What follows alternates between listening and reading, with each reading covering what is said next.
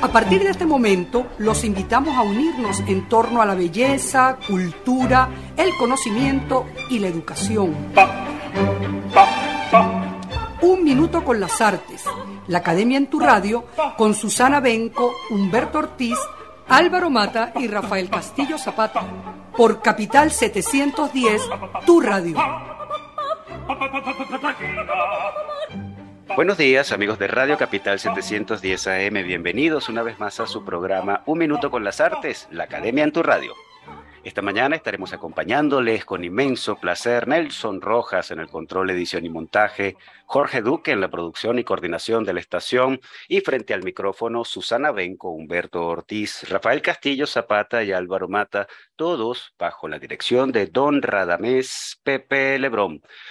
Muy contentos, estimada audiencia, de volver unas semanas más a encontrarnos con ustedes en, bueno, en nuestra cita con la cultura, como solemos decir, y muy contentos también de, de ver a nuestros profesores, en este caso virtualmente, porque hemos retomado nuestro contacto presencial a partir de los eventos de la semana pasada, la maravillosa charla que Humberto Ortiz eh, dictó en el marco del Festival de Teatro Franco-Venezolano y bueno, el estupendísimo video que vimos el viernes pasado en la Poeteca a partir de los 30 años de la publicación de Mecánica Celeste, poemario de Rafael Castillo Zapata. Eh, bueno, como la juerga sigue ahora en formato virtual, eh, los saludos, queridos profes, ¿cómo va la vida? Hola, ¿cómo estás? ¿Y cómo están todos? Eh, bueno, yo por mi parte, encantada de nuevo de reunirnos hoy y bueno, conversar con nuestro invitado. Y yo también muy, muy extrañado ahora otra vez volver al Zoom después de los eventos en físico que son tan sabrosos. Pero bueno, aquí estamos ricos en Zoom también, conversar con ustedes y con, con nuestra querida audiencia que siempre las tenemos virtual del otro lado de la radio. Chévere. Muy bien. Rafa, ¿cómo estás tú? Hoy estamos, como dice un amigo, en un predicamento, porque nuestro invitado tiene una, un oficio, un métier que es silencioso. No se oye lo que él hace. Eh, y por supuesto va a ser particularmente difícil hablar con él porque él habla por otro camino, él habla con el cuerpo. Y uno se podría preguntar, ¿es posible escuchar al cuerpo? Nosotros hemos siempre intentado que nuestros invitados canten si son cantantes, toquen si son instrumentistas, reciten si son poetas. En este caso, no sabemos qué decirle a nuestro querido invitado. Danza para ver cómo se oye tu cuerpo en el vacío de las ondas. Vamos a ver si eso es posible. Él es capaz de todo según su historial, pero ya Álvaro Mata lo va a presentar. Pero con esa presentación tan maravillosa y tan poética, Rafa, ¿qué más puedo yo agregar? Eh, eso, más que algunas pinceladas biográficas, curriculares de otro orden. Bueno, darle la bienvenida a nuestro entrevistado de hoy, Juan Carlos Linares, bailarín, coreógrafo, maestro de danza, maestro de yoga, pero sobre todo Juan Carlos es conocido como maestro de danza butó, esa técnica oriental que profundiza en los sentimientos y en el imaginario de sus intérpretes. Juan Carlos Linares fue miembro de Macrodanza y Acción Colectiva y en 1993 viaja a Norteamérica a estudiar danza butó con los maestros más renombrados y también logra una especialización como instructor de yoga. En Japón participó nada más y nada menos que en el Bodywear Farm de Mintanaka y en el taller de Koichi Tamano. Juan Carlos es creador, fundador de la compañía TOT de teatro de danza butó y ganador del Premio Municipal de Danza ya en el año 1997. Bueno, vamos a bucear en el universo de la danza butó de la mano de, de, uno de sus representantes más autorizados entre nosotros. Bienvenido Juan Carlos Linares a Un Minuto con las Artes. Muchas gracias y saludo a toda tu audiencia y a cada uno de, ¿cómo se llaman ustedes? Maestros eh, gracias por la invitación y bueno, afortunado de estar aquí reunido con ustedes a ver qué, qué sucede en realidad. de qué se puede hablar o de qué no se puede hablar.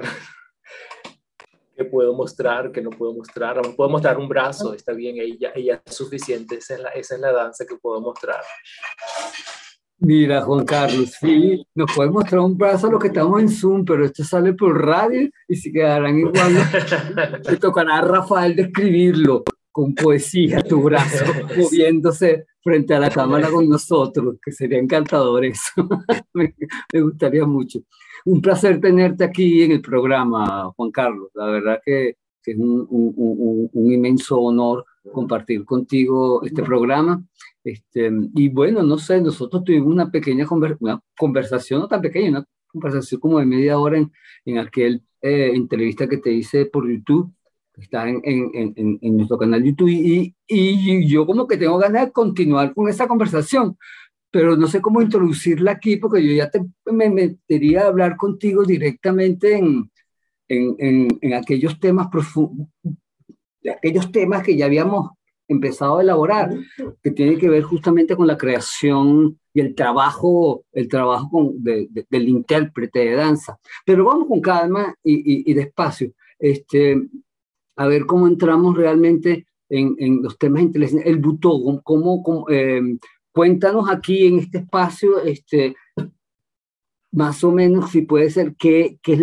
cuál es tu interés tan, tan, tan claro en, en, enseñar o practicar butó con los bailarines aquí en Caracas, con, los estudiantes, ¿por qué la gente te busca tanto para bailar contigo? O sea, ¿cuál es ese, ese sitio que tú, háblanos un poco de eso, tampoco es que nos lo expliques todo, pero introducirnos un poco en tu trabajo, lo que haces tú realmente con, Fíjate, eh, en realidad lo que yo cuando empecé a, bailar, ¿no? Cuando, o cuando ni siquiera había empezado a bailar, eh, yo tenía mis ideas de lo que podía ser danza. O sea, yo fui un gran bibliotecario de danza o, de artes escénicas. Yo me la pasaba metido en teatros, viendo teatro, viendo danza, escuchando conciertos, en fin, yo, yo era realmente eh, un, espectador desde joven.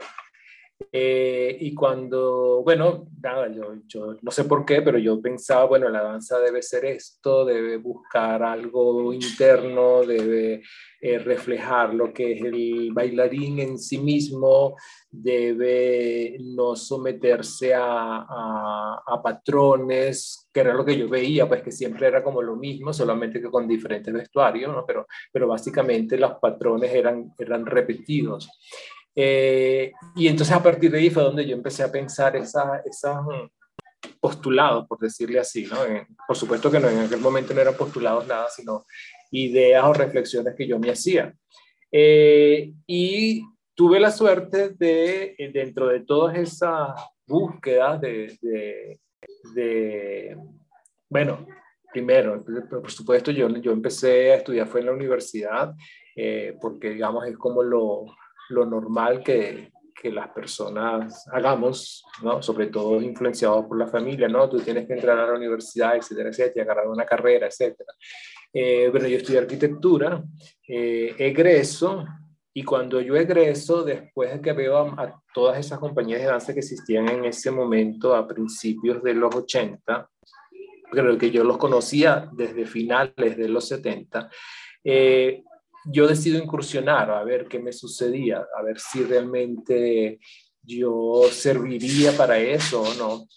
Eh, pero fui muy claro y yo diría que muy sabio que no me fui a, las escuelas académicas o a, las, o a las, las compañías académicas de danza, porque yo sabía que a nivel del alma y a nivel mental iba a encontrarme con muchos obstáculos, ¿no? Eh, eh, no iba a poder estar en consonía con ellos, o sea, me iba a estar totalmente eh, todo el tiempo en una eh, en, una discusión con mi cuerpo y con mi mente.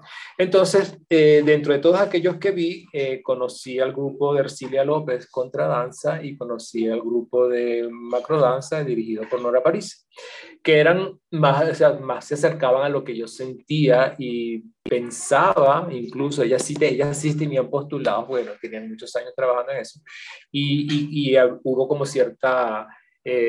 Mm, empatía entre sus pensamientos y lo que yo pensaba anteriormente. Entonces yo me fui por ellos, no me, fui por ellos buscando eh, experimentar en realidad, como les digo, las primeras veces fue, yo lo que quería era sacarme la espinita de querer bailar desde niño, pero que nunca pude. Y entonces decidí, después de que había cumplido con mi labor social, familiar, el título universitario, me voy un día, me escapo de la oficina eh, y porque vi un anuncio de contradanza eh, abriendo talleres y me voy. A la hora del almuerzo me voy. Eh, y yo me acerco, mira, yo quiero estar aquí quiero ver cómo es el asunto de los talleres, tal y qué sé yo, y a qué horas son, qué días son. Y me dice, mira, los talleres son tales días al mediodía. Y yo, yo me digo, perfecto, porque a la hora de almuerzo, en vez de almorzar, me vengo para acá y me regresaba a la oficina después. Pero y así estuve un tiempo con ese plan de la hora de almuerzo, pasar hambre y mover mi, el esqueleto y después regresaba a la oficina eh, pero ya cada vez que iba más a la oficina, cuando regresaba, lo que tenía era una cruz encima de entrar a la oficina. Bueno, hasta que un día decidí, mire, yo lo siento, yo no, sea, no, esto no es conmigo, pues estar sentado sobre una mesa de dibujo, qué sé yo, diseñando lo que sea, no, no quiero. Eh, y como me iba respondiendo el cuerpo y, y, la, y, la, gente me iba diciendo, oye, tienes condiciones, tal, qué sé yo, y, y, claro, mi cuerpo era realmente tenía condiciones para esos estilos. Eh, entonces tomé la decisión de abandonar la arquitectura y dedicarme a empezar a bailar.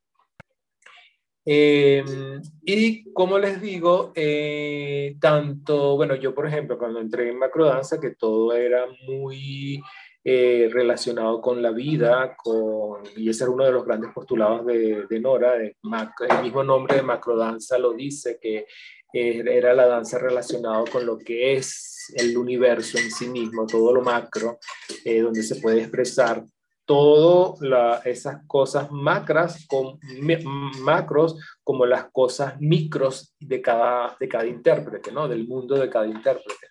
Eh, y la, el trabajo tenía uno de los objetivos en que ella se fundamentó era crear mm, bailarines coreógrafos, ¿no? Al mismo tiempo. O sea, que todos los bailarines que pasaran por sus manos tuvieran la capacidad de ser creativos también. Eh, cosa que me encantaba, porque además lo que hacíamos era improvisar muchas cosas, todo el tiempo, mejor dicho. Y eso me, me dio a mí la, la capacidad de eh, responder físicamente a imágenes, a palabras, a cosas mm, y, y, no someterme a las directrices del coreógrafo que te marca casi siempre las cosas que tú tienes que hacer, los pasos, las cuentas de la música para poder tener acorde la música y los movimientos, em, el diseño en el espacio, en fin. Eh, eh, aquí era totalmente, digamos, lo contrario a eso, era todo improvisación. Eh, ella nos sugería las cosas y nos, de parte nuestra era todo un proceso de investigación por el que pasábamos a nivel físico hasta concretar en algo. Em, bueno, pasé después a otra compañía, Acción Colectiva, dirigida por Julie Barnsley, que también me llamaba la atención porque era, era, ahí, se, ahí era lo, lo, psicológico y lo emotivo lo que se trabajaba básicamente, ¿no? Y eso me llamaba también la atención. Pero con esas dos experiencias, yo nada más bailé en esas dos compañías, eh, afortunadamente. Eh, yo llegó un momento en que me digo, yo necesito salir de acá porque eh, eh, quería seguir investigando, ¿no? Entonces me acuerdo de cuando yo vi la danza Butó en la primera vez que vino a Venezuela, eh, que vinieron dos exponentes, mm, grupa, un grupal, Sankai Hoku, y uno de los creadores, fundadores de este estilo, que se llamaba Katsuono. Eh, y entonces yo me digo, cuando yo los vi a ellos, ¿no? Cuando los vi en ese festival, eh, me, me, produjeron lo que yo espero que yo produzca cuando la gente ve mi, mis producciones. Eh, y por eso, eh, Humberto, allí es donde te digo que, digamos, ahora, ahora, desde el 2018, es cuando la, el público y los, y los personas ligadas a las artes escénicas es que se han venido interesando en, el trabajo. Anteriormente era yo solo y, bueno, eh, no, el público era muy bajo, la aceptación entre las personas que querían participar también era baja, eh, pero es ahora donde eso está cambiando, ha ido cambiando. Eh, tanto que la gente me pregunta cuando voy a dar clases, como cuando doy talleres, mm, el público en los espectáculos, en, los teatros también ha ido creciendo y, hemos, digamos que hemos ido, y, y, y, el otro día se los dije a los chicos, miren, nosotros somos los, mm, o sea, nos pusieron aquí para enseñar a la gente a ver este estilo de danza que no es fácil. Sea, realmente no es fácil. Y, y yo digo, o sea, no, a nivel mundial es así, no es aquí en Venezuela. A nivel mundial es así, el público es reducido, las reacciones son positivas, pero también son muy negativas. Eh, y, no, y casi nunca, digamos, es un espectáculo arranca aplausos. O sea, la, gente no hay grandes ovaciones, a menos que sean algo realmente extraordinario, eh, pero, pero por lo general la, la, gente no sabe cómo reaccionar al ver esto. Em, entonces yo cuando me voy acercando a, al Butó, cuando decido irme, encuentro muchas similitudes entre lo que yo había aprendido con macrodanza y en contradanza y lo que la gente del Butó me estaba enseñando. Eh, y, allí a mí se me acelera el proceso de asimilación de toda la, forma de trabajar en el Butó. Em, y, y, yo, digo, yo digo, al fin llego a mis aguas, al fin me siento como que aquí es donde yo tengo que estar, eh, eh, tanto a nivel mental como a nivel físico. Y, y, por eso es que yo llego allí y decido quedarme allí. Eh, para, bueno, para, desarrollar, para desarrollarme dentro del trabajo. Ok. Hago pausa para que... Sí, para, para, para, ahondar algunos, porque es, que se me vienen las, las reflexiones.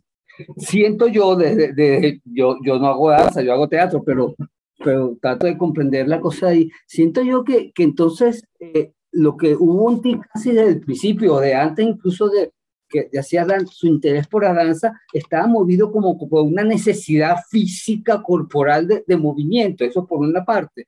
Eso yo podría asumirlo como así, que hay como, como una necesidad del cuerpo de ser mostrado, por decirlo de, de, alguna manera, necesidades creativas que involucren lo corporal. Te lo digo porque igual me pasó a mí. Yo, tú, cuando yo decidí ser actor, yo sentía, pero ¿qué hago yo con mi cuerpo? Yo traté de escribir, traté de hacer, pero el cuerpo lo que quería moverse, ¿no? En mi caso fue un poco así, pero ¿qué pasa con mi cuerpo? Cuando yo vi el TED, me fui por el camino del TED justamente por eso, ¿no? Hay una cosa en el cuerpo y lo estoy entendiendo desde ahí. Ahora voy para, para tu paso por, por, la danza, que también me estás tocando un punto que me parece muy, muy rico. El, la danza contemporánea, Nora o, o, o, o Ercilia, están tocando también siempre el cuerpo como, o, estaban tocando el cuerpo y, y, la necesidad expresiva del cuerpo más que, más que eh, la coreografía del ballet o la precisión del ballet como rompiendo un poco con todo eso. Eh, el, negro Ledema un poco distinto, el negro Ledema era más, más, más una coreografía bien planteada, bastante esquemática, bastante precisa del trabajo que hacía el negro, que a mí me encantaba también, un trabajo más, mucho más geométrico, de, de movimientos muy geométricos, muy precisos. El butó ya te mueve hacia otra cosa, que es la, la mi gran incógnita ¿Cómo se marca una coreografía en el butó? Se marca la coreografía, se precisa la coreografía. ¿Cómo los hace con, con los bailarines del butó? Es, una pregunta grandísima. Sí, de, de, las dos maneras. Puede, puede ser totalmente así que te lanzas al vacío y empiezas a improvisar y sobre esa improvisación, digamos que el entorno del ambiente te va guiando digamos, sonidos, o si estás en la naturaleza, la naturaleza, la brisa, las hojas, en fin. Pero también existe eh, coreografías realmente, donde todo está premeditadamente concebido y, marcado. Eh, por ejemplo, la compañía, la, esta compañía que yo les mencioné, Sankai Yuku, ellos son así. Ellos son así porque, bueno, el, el Uche Magachi, que es el, el, coreógrafo y creador, él venía así de la danza, danza, danza, danza. Entonces él, él todavía mantuvo y mantiene eh, esos, esos, esas mm, disciplinas tan rigurosas y, sus espectáculos son que, que, que tú los ves y es la perfección absoluta, es la perfección absoluta a nivel de estético, a nivel mm, de movimientos.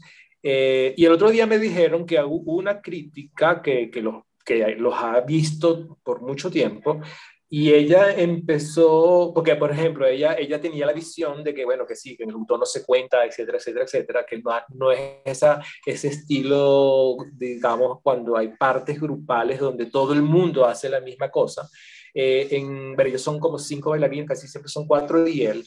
Eh, cuando ellos hacen ese trabajo grupal de una manera lenta eh, o no, ellos van igualitos. Y ella, se, ella dice que ella estuvo viendo varias funciones de un espectáculo y a pesar de ser, ser tan armónico y, y de filigrana todo aquello, ella podía ver las diferencias entre cada uno de ellos.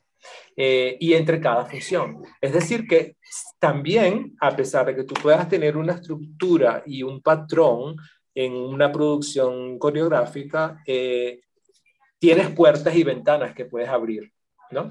Pero respetando, digamos, el diseño del espacio o la imagen a la cual te, están sugiriendo que trabajes eh, y no ceñirte tan rígidamente como, por ejemplo, sucede con el ballet o la danza contemporánea académica. Eh, eh, hablando del negro, el negro él, era mm, académico totalmente en su versión de Merce pero era, era totalmente líneas y formas, era totalmente líneas y formas. Y, y, diseño en el espacio. O sea, tú veías que realmente era un diseño en el espacio, una recta, una curva, una diagonal, y eso era perfecto también era perfecto, yo me acuerdo, me acuerdo a Belardo, me acuerdo a, a, a Macarena moviéndose con una perfección escénica que a mí me pasmaba, ¿no? unos movimientos muy precisos y unas precisiones eh, armoniosas con el espacio, ¿cómo decirlo? ¿no? Sí, sí, Y la música. Sí. sí. Y la música, o sea, ella también, en esa, ahí también se, se, se, o sea, se, digamos, para decirlo de una manera, se baila la música, tanto desde el ballet clásico a la danza moderna. Ahora vamos a hablar del baile de la, la música en el todo, pero vamos a un, eh, un, un corte primero, mi querido Juan Carlos, porque ese tema también me interesa mucho. Así es, queridos muchachones, vamos a hacer nuestra primera pausa de la mañana de hoy. Eh, vamos a escuchar un tema que nos sugirió Juan Carlos, pero vamos a escuchar un extracto de ese tema porque el original dura unos 25 minutos, ¿no? Lo que resta de programa. Ecos de Pink Floyd, de esa maravilla musical, comerciales de, la, eh, comerciales de la emisora, claro, y regresamos en nuestra gratísima conversación con Juan Carlos Linares.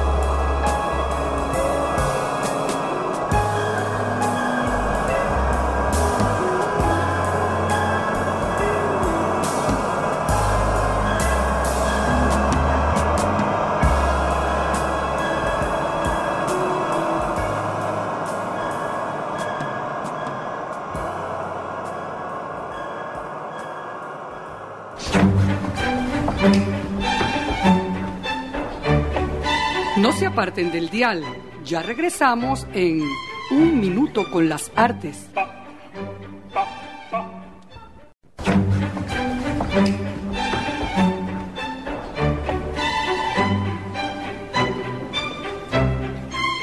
Regresamos, amigos oyentes, después de haber escuchado este extracto del tema musical Ecos de Pink Floyd y los compromisos comerciales de la emisora y continuamos en nuestra grata conversación con el maestro Juan Carlos Linares, eh, bueno, le toca el turno a Rafael, que tienes para nuestro invitado, querido Rafa.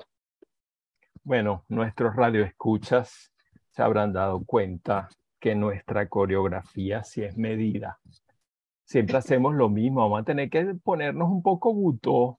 El tercer año cambiamos. El orden, siempre es lo mismo. Pero bueno, gracias por darme el pase. Estoy muy contento de tener a Juan Carlos acá, de volver a a verlo, de repasar parte de su trabajo.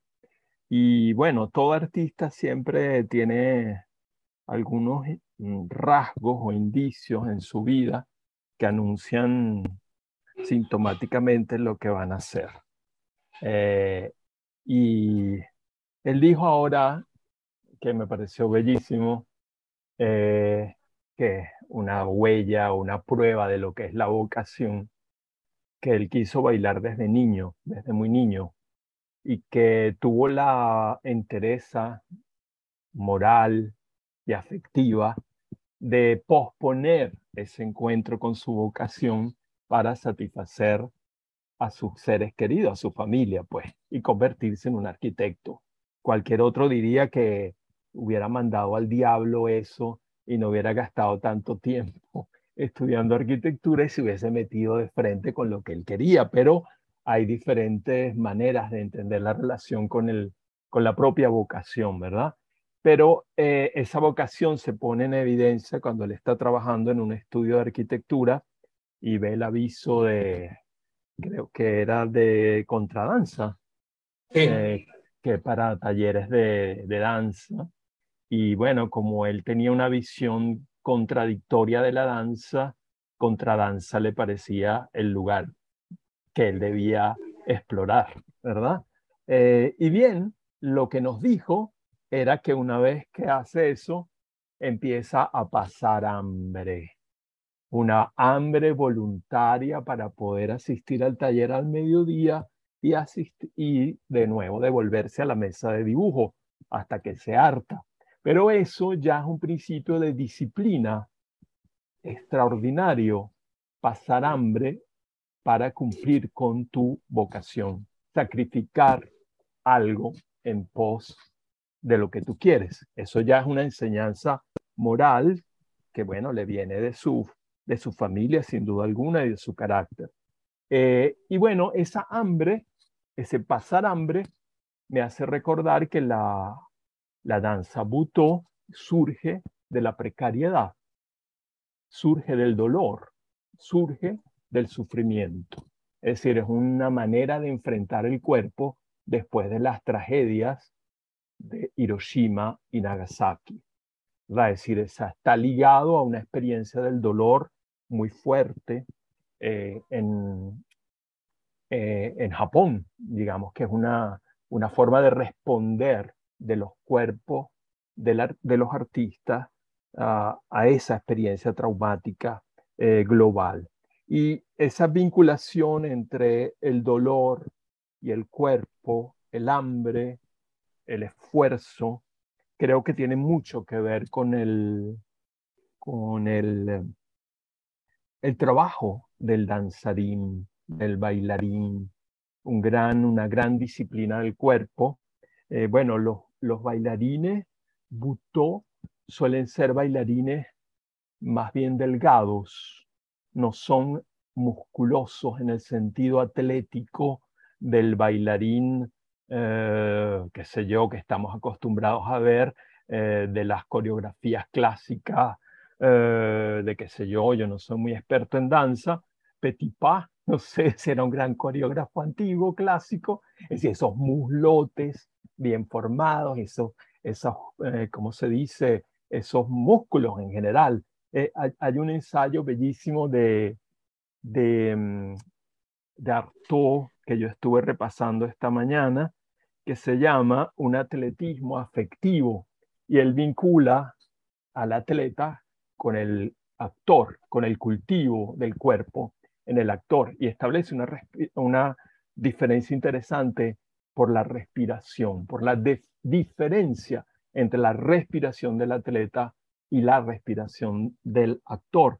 En este caso sería la respiración del danzarín, que es muy importante, me parece, en la danza butú. Entonces, los bailarines butú son flacos. Eh, bueno, eh, bueno, no sé, ya Juan Carlos, está, Juan Carlos está poniendo cara de que no es así, pero claro, él es flaco. Cuando lo vemos con, en coreografías de él con sus compañeros, con sus estudiantes, uno ve ahora, por eso es importante que hablemos de esto, eh, porque si uno ve, por ejemplo, las coreografías de Sankai Yoku, eh, son todos los bailarines son casi idénticos, magros, vamos a llamarlos así, magros, rapados. Y es cierto que hacen coreografías muy medidas, bellas, son coreografías bellas, eh, visualmente bellas, la iluminación, los colores de los trajes, la piel empolvada, los movimientos de los cuerpos. Hay ahí un resto de la danza antigua y de la belleza de la coreografía y del arte en general. Me parece que Buto, eh, otras manifestaciones, yo no, yo no sé si yo nunca he visto, porque eso muy viejo, de finales de los años 50, eh, las coreografías si las hubo de Tatsumi Hikata, eh, que se supone uno de los pioneros de, de, la, de la danza Buto. Y me imagino que allá hay una, una carencia de todo tipo y las coreografías no podían ser armónicas porque estaban impactadas por la tragedia de los bombardeos y más bien los cuerpos manifestaban la herida, el dolor, eh, todo lo más terrible y, el, y, la danza butó por eso no es, eh, como se dice, agradable, porque es violenta en cierto sentido, desafía las expectativas de placer o de belleza del espectador convencional. ¿verdad? Breton escribió en 1929, al final de Nadja, que la belleza del futuro sería una belleza convulsiva o no sería. Eh, Sankai Yuku todavía tiene la belleza contraria a la convulsión. En cambio, la danza Butó es convulsiva. Eh, bueno, nos puede ver como unos tipos poseídos por el demonio, ¿verdad? Dando vueltas en el escenario, haciendo muecas, eh, que no sabemos qué es. Por eso la pregunta eh, de, Humberto es tan importante. ¿Hay un argumento en la danza Butó o es el cuerpo que se lanza al vacío a, dejar hablar lo que tiene por dentro? Eh, ¿cómo, hay, ¿Cómo es la dinámica y la dialéctica entre esa pulsión expresionista del cuerpo que deja, se deja ir para hablar de lo que no sabe que va a hablar y el argumento si lo hay, ¿verdad? Porque tus piezas tienen título, eh, hay como recurrencias en tus piezas eh, y bueno, hay ritmo a pesar del aparente caos. ¿Cómo, ¿Cómo es entonces ese juego entre el impulso inconsciente, llamémoslo así, y el impulso consciente del control? de lo que tú llamaste con Humberto la marca, las marcas. Ok, mira, eh, vamos, fue, es largo la... Em, fíjate, es, se, o sea, es así, ¿no? El buto surge a partir de la, de la posguerra y, la, y el impacto de las bombas, pero en realidad él surge dentro de ese contexto, Así como el contexto de, de, aquel momento cuando empezaron a haber rupturas dentro del arte, que empezaron a surgir los happenings, que ahora se llama performance, este, eh, ellos queriendo romper también con la cultura tradicional japonesa, ¿no? todo lo ortodoxo que tenía el, teatro no o las danzas tradicionales de Japón o el teatro kabuki. Eh, eh, dentro de esos contextos es que surge esto.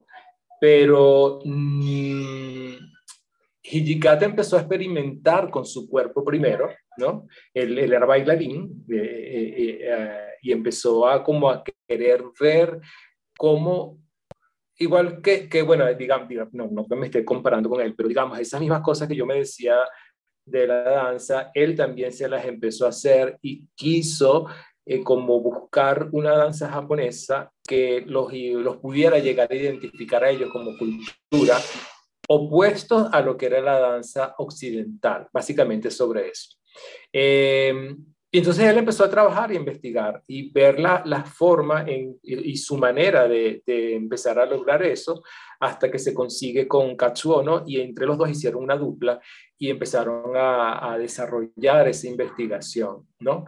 imbuidos con todo lo que, lo que mencionamos del, del contexto social, pues, ¿no? la occidentalización que, que, empezó a surgir en Japón, el impacto de las bombas, eh, todo lo que ellos tenían como referencia de, de, de, la cultura occidental en, en las artes. Eh, por ejemplo, ellos fueron muy influenciados por los franceses. Ellos, eh, Hijikata empezó a usar textos de Jean Genet o, o los poemas de, de, los poetas malditos de Francia. En fin, eh, ellos fueron también al exterior para, para, desarrollar lo que se dice que es japonés y resulta que no, no es tan, no es tan absolutismo. Eh, inclusive ellos se tuvieron relaciones con la, la creadora ah, de la o la precursora de la danza expresionista alemana, que es Mary Whitman. Eh, todo eso hizo que ellos empezaran a, desarrollar su trabajo. Em, entonces, eh, ¿cómo es esa eh, relación cuerpo-mente en el butó. Em, fíjate una cosa, por ejemplo, a pesar de que ellos al principio eran grandes improvisadores y todo salía de la, del, del, espontáneo, digamos, eh, Hijikata en un momento sí quiso como empezar a sistematizar y estructurar muchas cosas. Em, eh, eh, y, inclusive empezó a hacer como una, ah, hay una cosa en danza, un, tratado en danza que se llama el, del método Laban, que es que a través de figuritas eso se traduce en pasos. Él intentó hacer eso a su manera eh, y, llegó un momento en que lo, lo empezó a usar, pero él fallece y al él fallecer, entonces todos sus discípulos se quedaron con, en el vacío, digamos, se quedaron en el vacío, y cada quien tuvo que empezar a desarrollar o interpretar todas sus experiencias que habían tenido con Hijikata, y dependiendo de si eran actores o bailarines, eh, el resultado es diferente. Entonces, eh, tú puedes encontrarte dentro de cada exponente del butó eh, diferentes maneras de hacer butó o de mostrar el butó. Todavía hay personas que, que, que, se están en ese, esa cosa de lo que tú dices de la violencia y la transgresión y, y, y el dolor y el sufrimiento, pero también están los otros que digamos que a lo mejor se cansaron de eso y evolucionaron hacia otro, a otra línea, eh, que es mucho como el Sankai Hoku, mucho más estética, muy plástica, eh, eh, mucho más mm, con códigos establecidos. Y, y, por lo general esos códigos establecidos se ha generalizado que es el moverse lento, ¿no? Eh, ellos particularmente, todo, todo es muy lento. Eh, y hay otros que no, como por ejemplo Mintanaka. Mintanaka fue con el que yo tuve la experiencia en Japón y él, él fue uno de los que me rompió con todos los esquemas o patrones que yo a nivel mental me tenía, eh, que, que, iba a empezar a trabajar eso y resulta que no era así. Entonces, puede suceder de todo dentro de un espectáculo bulto. ¿Sobre qué depende? Depende, digamos, em, de, un, de una... De, de, un tema que se haya escogido, si es que escogiste un tema, bien sea a partir de un, poema, bien sea a partir de una música, bien sea a partir de, la idea genial que tenga el creador, y no está partiendo de, algo en, específico, de, de, un elemento externo, eh, y cómo eso pues, es llevado al cuerpo, pero es llevado a través de la palabra, básicamente, a través de, de imágenes que se van sugiriendo y cómo la, el intérprete va a volcar ese imaginario dentro de lo que se llama cuerpo. Eh, en un inicio sea como sea, ¿no? Muévete, muévete. Y después, eh, digamos, el creador, por lo menos así, así lo trabajo yo, muévete, muévete, muévete, pero yo después veo si realmente funciona o no funciona, ¿no? Eh, de acuerdo a mi concepto. Eh, y le sugiero, no me paro a decirle, mira, es que esto es así, sino que yo sugiero, mira, mmm, trata de mantenerte más por ejemplo, más, trata de mantenerte más concentrado, escuchando a tu respiración, que es cierto lo que tú dices, que la respiración es importante, eh, y tomarte tu tiempo y esperar a que eso llamado cuerpo se asimile la, la idea concreta para que lo puedas traducir. Y, así te tardes 10 minutos esperando, pero espera a que, la, que, el movimiento surja. No partas de la forma, no partas de porque te tienes que mover, porque si no estás aburriendo. Eh, en tal caso, en ese momento de espera, desarrolla otro aspecto de ti, como por ejemplo el capacidad de desarrollar una presencia escénica sin hacer nada, o el capacidad de estar Mm, eh, en una ebullición energética interna que a la final se, se transmite hacia afuera eh, antes que moverte. Entonces, eh, uno puede encontrar muchas maneras de abordar el butó y de trabajarlo. Em, y ya a estas alturas no es necesario, por ejemplo, yo siempre digo, yo no soy japonés, yo no viví la época de las bombas, ¿no? Si acaso aquí hemos llegado a las bombas lacrimógenas, pero eso para que la gente salga corriendo y, y se asfixie. ¿no? Pero, pero, pero yo no viví aquello. Entonces yo no asumo el, el, el, el butó desde algo que no me pertenece y que yo no viví.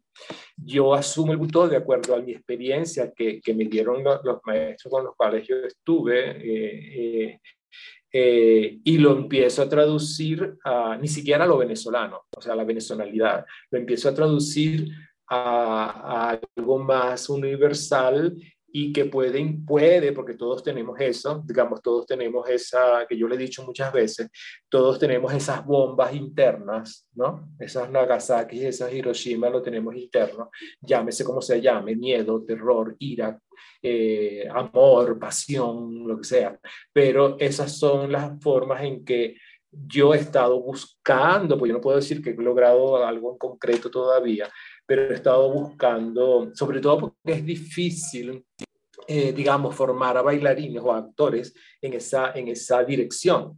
Eh, em, porque hay que tener mucho cuidado, ¿no? Hay que tener, es un, es un, ser humano que tiene una historia determinada, que tiene una manera de sentir, de pensar, de vivir, eh, y, y, por eso es que yo me voy más hacia ellos, a que esa historia y ese sentir y ese vivir sea de ellos y no impuesta por mí.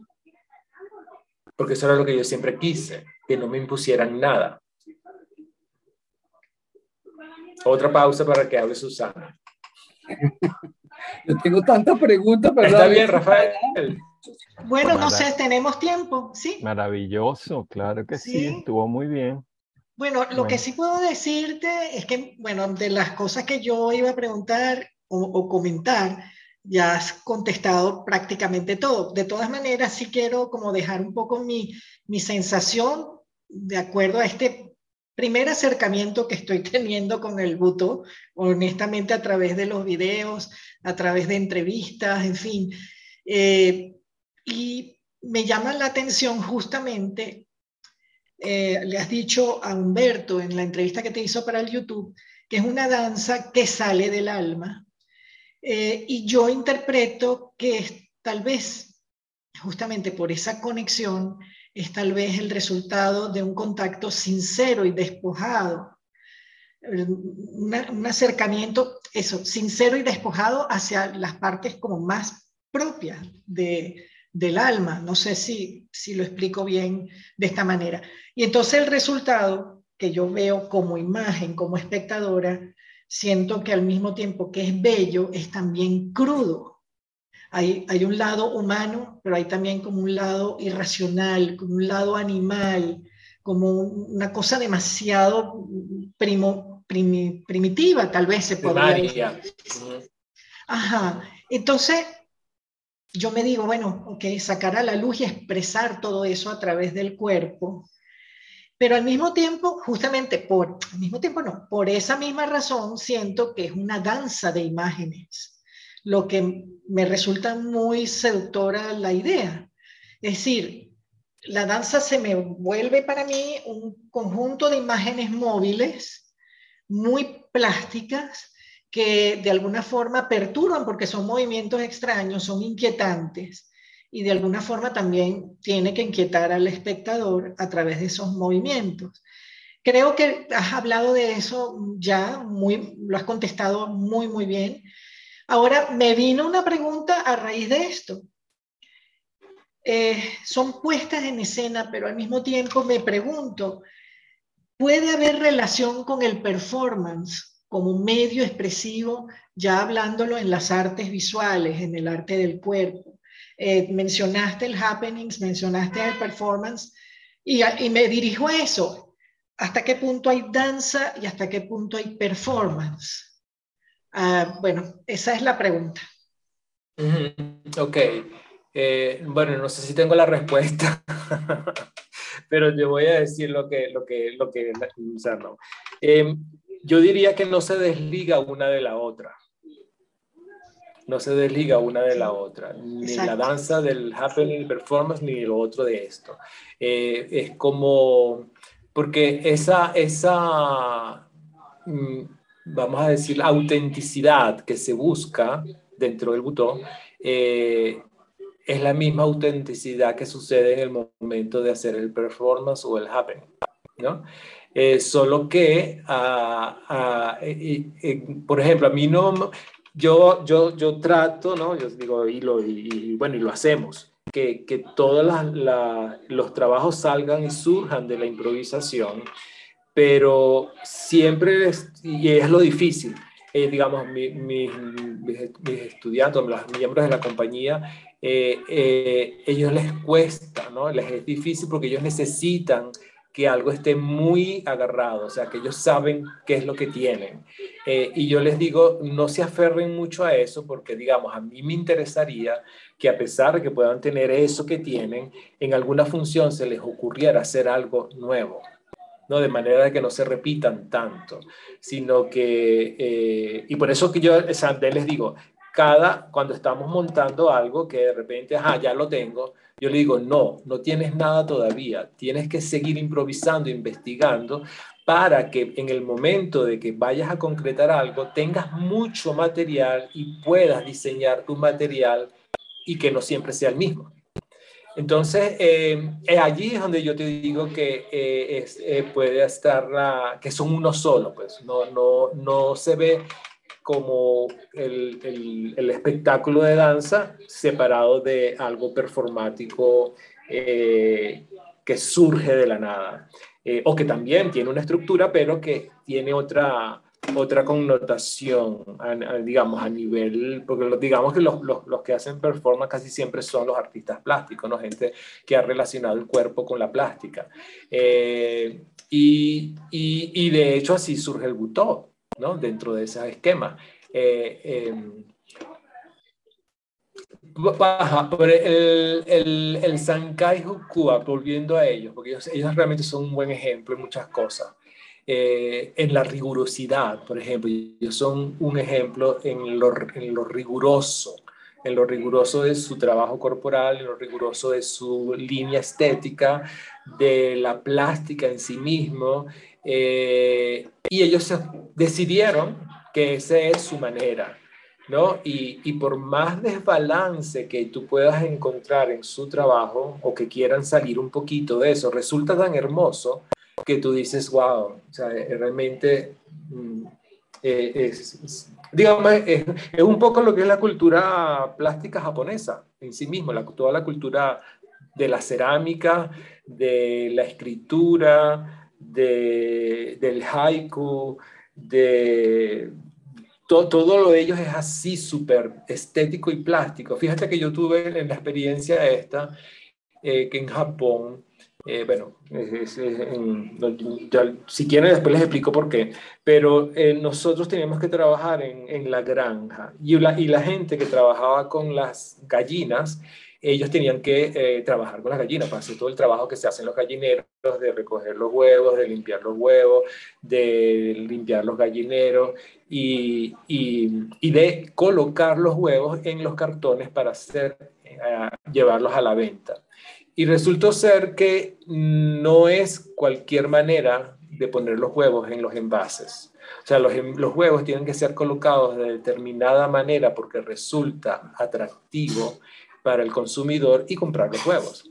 O sea, no como aquí que uno pone los huevos como le da la gana, sino que allá los chicos que trabajaron en eso aprendieron eso de colocar los huevos en los cartones de huevos de una determinada manera para que fuese la belleza expuesta allí.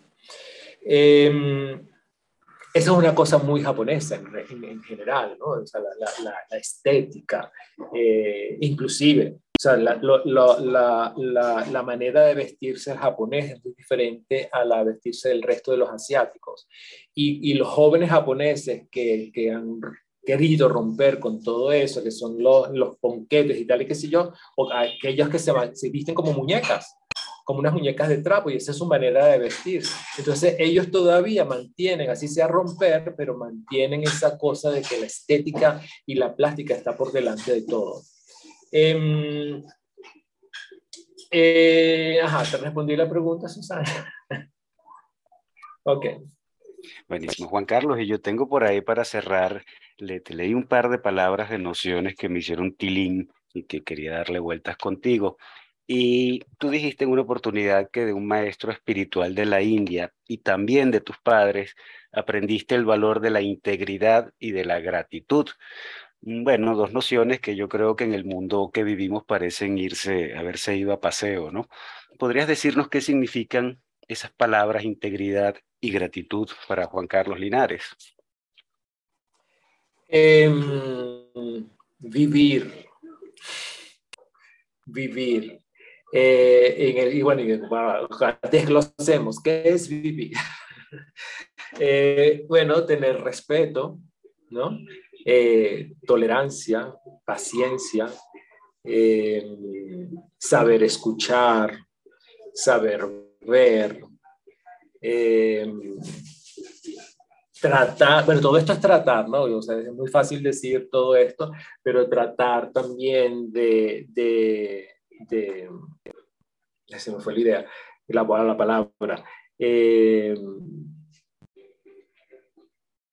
de saber para dónde vas también, ¿no? O sea, de saber para dónde vas, todo eso forma parte de la integridad y, y, y estar presente que eso lo puedes tener en algún momento y que de repente se te cae todo y no tienes nada. Bueno, y, y, agradecer por eso también, porque no tengas nada, ¿no? Em, el, o sea, en cuanto a mi familia, ese maestro de la India, bueno, mi familia siempre ha sido así, o sea, yo, yo, lo veía en ellos, en mi mamá y mi papá, que eran personas mm, que vivían de una manera muy sencilla, eh, tenían sus amigos, eh, tenían sus rumbas, eh, pero, pero, pero lo hacían desde el disfrute, desde el gozo también, ¿no? Y, desde, y su trabajo también era eso, gozo, disfrute. Y eso me ha llevado a mí, por ejemplo, que, por, ajá, esa, esa, el, ¿quién, ¿quién, fue el primerito que habló acerca de Rafael? Creo que fue, eh, que yo decidí romper con la arquitectura y dedicarme a lo otro, porque la arquitectura para mí no era disfrute, no era gozo. Eh, eh, y yo intuitivamente, o sea, yo, yo lo hice por hacerlo, porque algo de mí internamente me decía, tienes que hacerlo, pero yo no lo sabía, pero realmente yo cuando empecé a bailar y dije, ajá, esto es lo que es el goce, esto es lo que es vivir. Eh, encontré el yoga y, afortunadamente yo vivo de dar clases de yoga y, ahorita no tanto, pero yo por lo menos a veces daba cinco clases en un día. Eh, y por supuesto, yo en la quinta clase ya yo estaba cansado, pero al empezar a dar la clase, ese cansancio se me iba y disfrutaba tanto dando la clase que, que, Qué bueno que era gozarlo por lo cual tú, por lo cual tú trabajas. Y, y, en la medida en que tú trabajes, sea lo que sea que trabajes, disfrutas, esa integridad y ese agradecimiento se va a ir desarrollando. En la medida en que tú estés con tus amigos y disfrutes de tus amigos, eh, eh, eh, el ser honesto con ellos, el ser agradecido de tenerlos, de disfrutarlos, también se va a volver íntegro y, y, y, agradecido todos esos momentos. Entonces vamos a despedir aquí, Juan Carlos. Muchísimas gracias por, por estar con nosotros. Fue realmente eh, un honor tenerte aquí con nosotros. Fue extraordinario, como siempre. Creo que nos esforzamos por ofrecerle a nuestros escuchas algo de calidad y que uno no queda igual después de escuchar a nuestros invitados. Esto es una experiencia de transformación y de aprendizaje y por eso elegimos con tanto cuidado a nuestros invitados, porque también nosotros gozamos esto que hacemos y si no, no lo haríamos. Exacto. Así, Exacto. Eh, así es. Interesantísima conversación con el maestro Juan Carlos Linares, a quien agradecemos por habernos acompañado esta mañana en un minuto con las artes, la Academia en tu radio, Y bueno, ya para cerrar, Susana, vamos a revisar qué hay en la agenda cultural de estos días. Pues sí, tenemos que el artista Richard López expone actualmente en Sala TAC, Trasnocho Cultural. Su obra es La ciudad y como señala Yuri Liscano, es un registro recurrente de edificios, esculturas urbanas, letreros publicitarios, calles y sótanos, en fin, un inventario, un imaginario de paisajes. Y la verdad es que conociendo la pintura de Richard, es una pintura muy detallista, casi rosa al hiperrealismo, pero con inquietantes puntos de vista, porque Richard explora el entorno, lo registra desde diversos ángulos y perspectivas, además no comunes, detalles de fachadas, muros que cortan las vistas de las calles, letreros, partes traseras de edificios, entre otras. De allí, pues que esta exposición se titule Tránsitos. Eh, la misma, como les dije, está en Sala TAC Trasnocho Cultural. Ahora, otra exposición a visitar allí mismo en la tienda es la de Francisco Bacín. Se trata de bordados, y cito, que parten de una búsqueda permanente de nuevas herramientas de expresión. Son piezas en pequeño formato que constituyen un reto para este artista, ya que busca romper el prejuicio de esa asociación del bordado como un oficio casi exclusivo de la mujer. Y por otro lado, tenemos que en la caja 2 del Centro Cultural de Chacao se inauguró la exposición individual titulada hay vida alrededor, de Antonín Figueroa, con acompañamiento curatorial de Alberto Asprino. Dice Asprino que Antonín Figueroa hace alianza con la pintura como indagación plástica y conceptual para explorar la naturaleza del paisaje, explorándose a sí mismo. Cuerpo y sentir que lo retrata y distingue. Eso está arriba, en la caja 2 del Centro Cultural Chacao. Y por otro lado, en días pasados se inauguró una importante exposición colectiva en espacio mercantil titulada Revisiones, diagramas, secuencias, transformaciones. Hay obras de 28 artistas contemporáneos venezolanos de diversas líneas y tendencias. Y esta muestra, bueno, se puede visitar de lunes a viernes, de 9 a 4, en la sede de Altamira. Y por último, quería mencionar que se inicia la temporada de talleres en el Centro de Artes Integradas. Serán cuatro sábados a partir del 12 de noviembre en modalidad presencial en la sede de Escénica. Los talleres, hay varios, eh, yo los voy a leer, el teatro como herramienta pedagógica, dictado por María Consuelo Fernández, oratoria, aprende a hablar en público, por Sandra Yajure, descúbrete, Teatro para conocerse mejor, dictado por Carlos Abate Marco, Maquillaje teatral, técnicas para crear personajes, esto es dictado por Lenny Tovar, y por último, Escritura creativa para el teatro, eh, que lo hace, lo dicta, lo dirige María Alejandra Calzadilla. Todo esto que he estado nombrando en esta, en esta agenda eh, direcciones, enlaces para información, lo pueden encontrar en nuestra página web unminutoconlasartes.com. Y es todo por esta semana. Estupendo, Susana. Y bueno, nosotros, amigos oyentes, de esta manera llegamos al final de su programa Un Minuto con las Artes, la Academia en tu Radio. Estuvimos acompañándoles con inmenso placer en el control de estudio, edición y montaje, Nelson Rojas, en la producción y coordinación de la emisora Jorge Duque y un gusto compartir con ustedes, como siempre, Susana Benco, Humberto Ortiz, Rafael Castillo Zapata y Álvaro Mata, todos bajo la dirección de Radamés Lebromo. Invitamos a nuestra audiencia a seguirnos en Instagram a través de arroba un minuto con las artes, eh, por nuestra plataforma web www.unminutoconlasartes.com y también por nuestro canal de YouTube Un Minuto con las Artes. Nos escuchamos el próximo miércoles. Y hasta aquí, un minuto con las artes. La invitación es para el próximo miércoles a las 9 de la mañana por Capital 710, tu radio.